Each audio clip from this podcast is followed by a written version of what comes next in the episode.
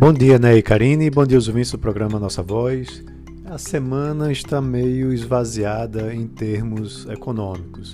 É, vamos passar aí alguns dias de ressaca é, da eleição né, municipal aí do primeiro turno, ainda com muitos comentários sobre como que é, o segundo turno vai acontecer para muitos dos municípios onde isso acontecerá, né, onde teremos segundo turno. E aí, é, aliado a isso, temos mais até notícias internacionais do que brasileiras. A começar pela China, né, a gente tem é, uma relação de indicadores né, de vendas no varejo, né, também com relação ao crescimento da indústria, que vale a pena acompanhar. Há uma preocupação também com relação à alta do número de novos casos de Covid-19 lá nos Estados Unidos e também aqui no Brasil há uma preocupação renovada com relação a isso, né, que vai ser acompanhada durante essa semana.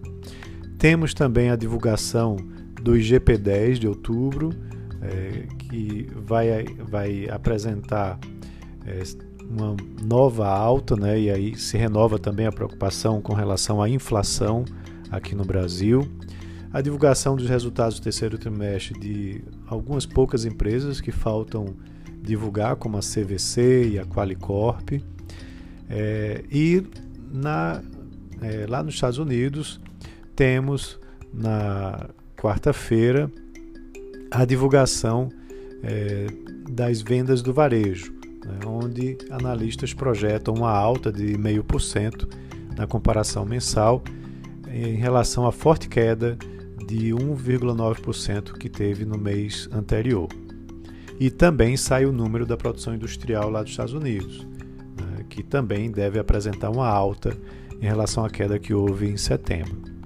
Na quarta-feira, na quarta-feira temos um outro indicador importante da inflação brasileira, o IGPM semanal, né, que deve marcar aí uma alta de 3,08%, segundo analistas, contra um avanço de 2,92% que aconteceu na semana anterior.